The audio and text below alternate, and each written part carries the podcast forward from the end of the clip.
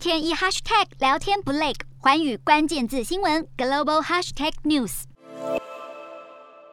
被控在中国杀人的金晶业是韩裔纽西兰合法居民。两千零九年，金晶业在上海度假时，因为涉嫌杀害一名二十岁的中国女子而被追捕。二零一一年五月，纽西兰政府收到来自中国的引渡要求，就金晶业的引渡问题展开漫长的司法战。纽国上诉法院一度以中国人权记录不佳、被告人权堪忧为理由，拒绝引渡金晶业。但是，经历了十二年的审判和上诉后，纽西兰最高法院终于同意将金晶业引渡到中国受审。最高法院法官以三比二决定通过引渡金敬业。裁决书认为，中国让纽西兰相信被告能够得到公正的审讯。引渡到中国后，被告不会遭受酷刑，人权更不会受到侵害。中方也允诺纽西兰派遣代表，每四十八小时探望被告一次。人权团体马上作出回应，指出纽国法院的决定可耻。金京业一旦人在中国，就会受到不公审判。国际特赦组织呼吁千万不要将金京业送终，认为送终裁决是漠视现实。金京业代表律师则指出，中国的司法系统存在系统性的酷刑，中国政府关于酷刑的保证根本不值得相信。律师也指出，中国法院审判外国公民时，通常会把被告原籍国的外交官排除在法庭之外。金京业是否送终的决定，将由纽西兰司法部长做出最后决定。然而，金京业方面已经表示准备把案建成交联合国人权委员会请求仲裁，似乎对于背诵中这件事并不乐观。